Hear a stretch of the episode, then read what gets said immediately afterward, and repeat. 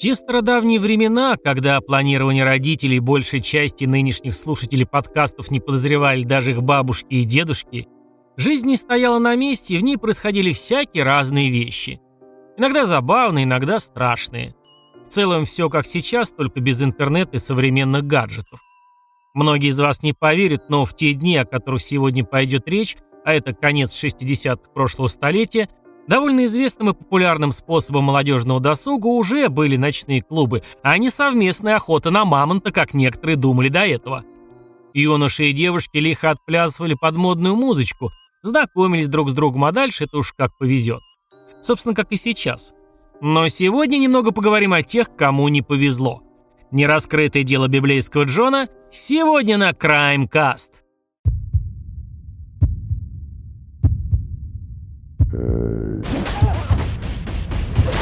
Краймкаст. Город Глазго. Самый крупный город в Шотландии, четвертый по величине Великобритании. По меркам этого островного государства довольно большой. Для жителей России он был бы, наверное, весьма средним. Подумайте сами, население 600 тысяч человек, а в те годы, о которых говорим, было и того меньше что ничуть не мешало ему быть местом притяжения молодых людей по понятным причинам. В крупном городе всегда можно легко найти работу получше и отдых повеселее. Но вернемся ближе к теме. Однажды утром 23 февраля 1968 на одной из улиц Глазго было обнаружено тело 25-летней Патриции Докер. Девушка была задушена. Преступление не банальное, и полиция начала активно копать. Выяснилось, что вечером ее видели в расположенном неподалеку ночном клубе. Аккуратно попрятав все улики по пакетам, следствие быстро зашло в тупичок, потому что больше ничего особенно дельного не нашло. Время шло своим чередом. Копы почти свыклись с мыслью, что у них образовался очередной висяк.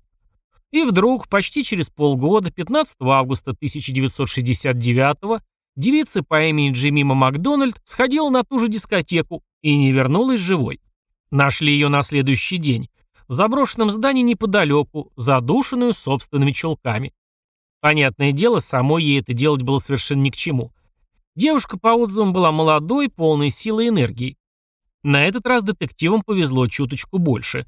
Удалось найти свидетелей, видевших, как Джимима покидала клуб с каким-то высоким, стройным, рыжим молодым человеком. Примет, конечно, так себе, под них можно треть шотландцев подогнать и, наверное, половину ирландцев. Поэтому дело опять далеко не пошло. Однако название одного и того же увеселительного заведения слегка насторожило. Новое дело не успело покрыться пылью. 31 октября того же года была убита 29-летняя Эллен Патток. свой последний вечер, как уже наверняка начали догадываться мои внимательные слушатели, девушка провела в том же самом клубе. На эту роковую вечеринку она пришла вместе с сестрой по имени Джин. Весело проводя там время, они познакомились с двумя молодыми привлекательными людьми. Что забавно, обоих звали одинаково Джон. Потусив некоторое время на танцполе, девушки засобирались домой. Один знакомец отправился на автобусную остановку и отъехал куда-то в ночь, а вот второй Джон уселся в такси вместе с сестренками. Сестры жили не вместе, и Джин вскоре покинула автомобиль. Это был последний раз, когда она общалась со своей живой сестрой.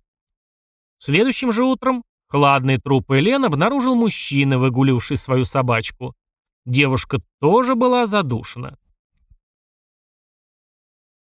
Джин Патток оказалась самым полезным для следствия из всех имевшихся ранее свидетелей в этом деле.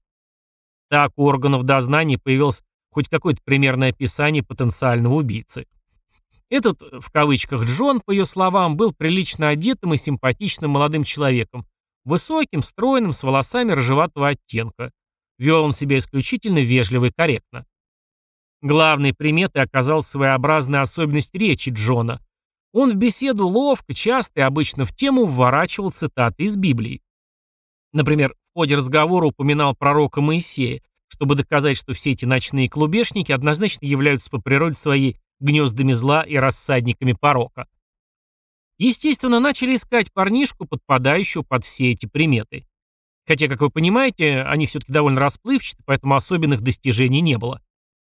Чуть позже появились некоторые скромные успехи. Примерно такого мужчину видели в ночь убийства Эллен Патток, садящимся в ночной автобус. Вроде бы на его лице, по словам свидетелей, были какие-то царапины. Было еще немного незначительных показаний о предполагаемом маршруте убийцы. Последний раз его видели на пароме в южной части города, а после этого как отрезало, хотя копы рыли изо всех сил. Серия подобных трагических происшествий на этом прекратилась. Как отрезало. И еще один удивительный пикантный, но важный момент, который объединяет все три убийства. Это то, что у всех жертв был хорошо знакомый ежемесячный период тех самых женских дел. В целом, историю можно было бы закончить прямо вот так. Долго искали, не нашли. Ну, не нашли, не нашли. Бывает. Может, плохо искали. А может, преступник оказался с прокачанным выше среднего уровнем везения. Но нет, оказывается, здесь есть что продолжить даже спустя долгие годы. В Британии старые дела не сваливают в архив и забывают о них навсегда, занимаясь только текущими, какими-то горячими. К ним периодически возвращаются, чтобы что-то сравнить и уточнить. Возможно, даже добавить, если, конечно, будет что-то. Даже спустя десятки лет. Сами сыщики говорят, что сравнивают ДНК всех подходящих преступников с образцами, найденными на теле Эллен Патток. В 1996 году даже провели эксгумацию тела умершего в 1981 самоубийцы. Там на него указывали косвенные улики по этому делу, но экспертиза не смогла дать четкий однозначный ответ о его причастности. В 2010-м охота на библейского Джона была прекращена окончательно после смерти Джин Паток, сестры Элен, единственного человека, который видел убийцу и остался в живых, соответственно, смог бы опознать его. Но не зря же Британия славится своими персонажами детективов. Может, унылая погода там способствует длительным размышлениям и сопоставлениям мелких фактов. А может быть, какой-то особенный английский склад ума. Я не знаю. Если вы знаете, напишите в комменты. Внезапно появились сообщения, что дело 50-летней давности может быть раскрыто. Подозревается в нем на данный момент дряхлый дедушка, получающий вот уже более 10 лет бесплатное питание от Ее Величества Королевы Британии. И будет продолжать это делать, потому что отбывает пожизненный срок за два доказанных убийства, от которых ему не удалось отвертеться. Зовут этого опасного дедушку Питер Тобин. Его жизненный путь однозначно стоит описать отдельно. Он был седьмым ребенком в строгой католической семье. Библию, естественно, там все знали наизусть, и давайте это отметим как первое совпадение. В довольно раннем возрасте попал в спецприемник для малолетних преступников. Нормальной профессии у него не было, перебивался случайными заработками. Питер часто менял место жительства, периодически мигрируя по всей Шотландии и Англии. Когда было совершено первое убийство в той злополучной дискотеке, Тобину был уже 21 год. Сам дед сейчас категорически отказывается сообщать, где был в то время и чем занимался. Следователи, которые пытаются связать дело библейского Джона с ним, утверждают, что прекращение убийств связано с тем, что Питер как раз присел на нары в начале 1970-го за ограбление. И именно поэтому ему удалось не попасться на глаза полиции как подозреваемому. У Тобина за всю жизнь было три жены, и все они рассказывали, что он всегда был склонен к садизму, и он категорически не переносил виды менструаций. Этот момент является вторым плюсиком напротив его фамилии в подозрениях. На свободу с чистой, как говорится, совестью он вышел, однако пробыл там не очень долго. В 1993 году Тобин опять попадает в тюрьму за изнасилование двух 14-летних девочек. Это были не какие-то совсем незнакомые девчонки. Их пригласили как сиделок присмотреть за сыном самого Тобина. Но папаша внезапно решил развлечь в своем стиле и напоил их вином с опиатами. Изнасиловал обеих, последний ударил ножом в живот, открыл газовый вентиль в кухне и ушел. Да не просто ушел, метнулся на другой конец страны, примкнул к религиозной секте, но был найден только потому, что не догадался сменить автомобиль. В этот раз Тобин отсидит чуть больше 10 лет. Освобождается условно-досрочно в 2004 году, но от надзора полиция постоянно ловко скрывается.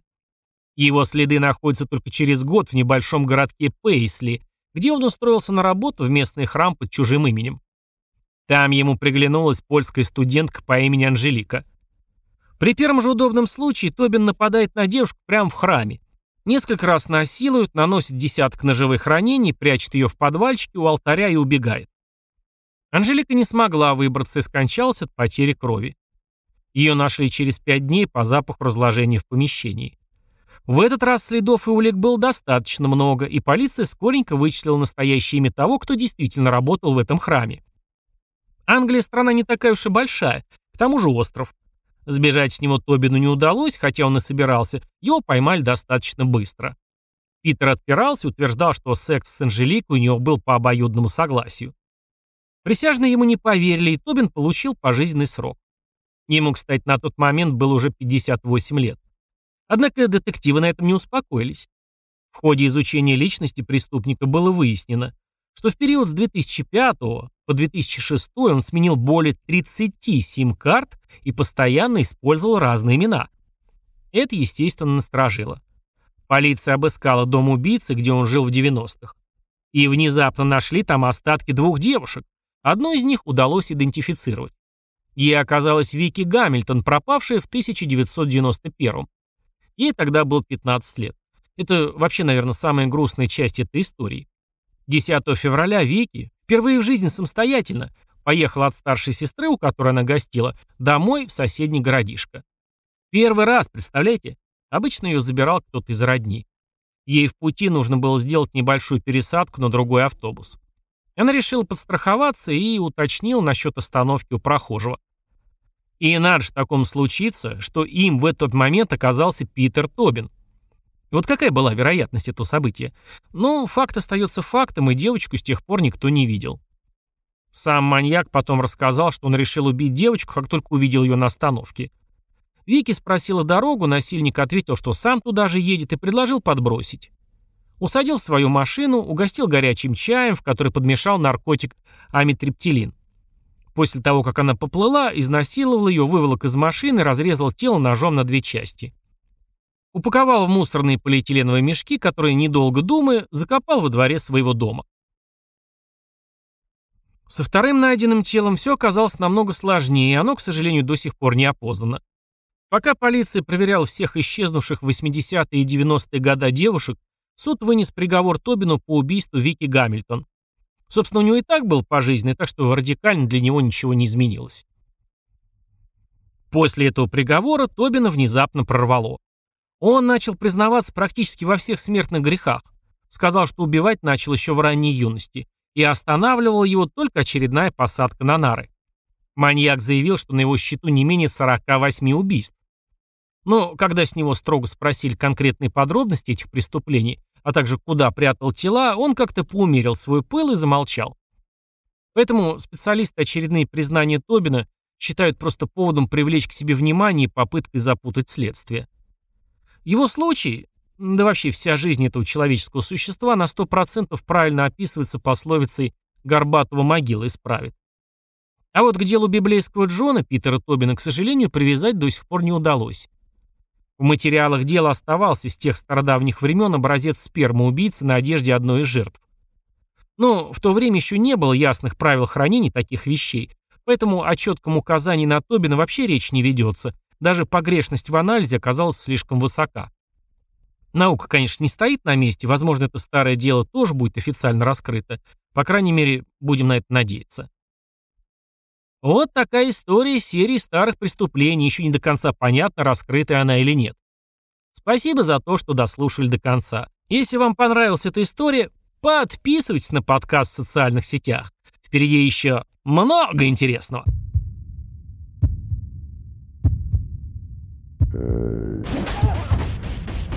Краймкаст.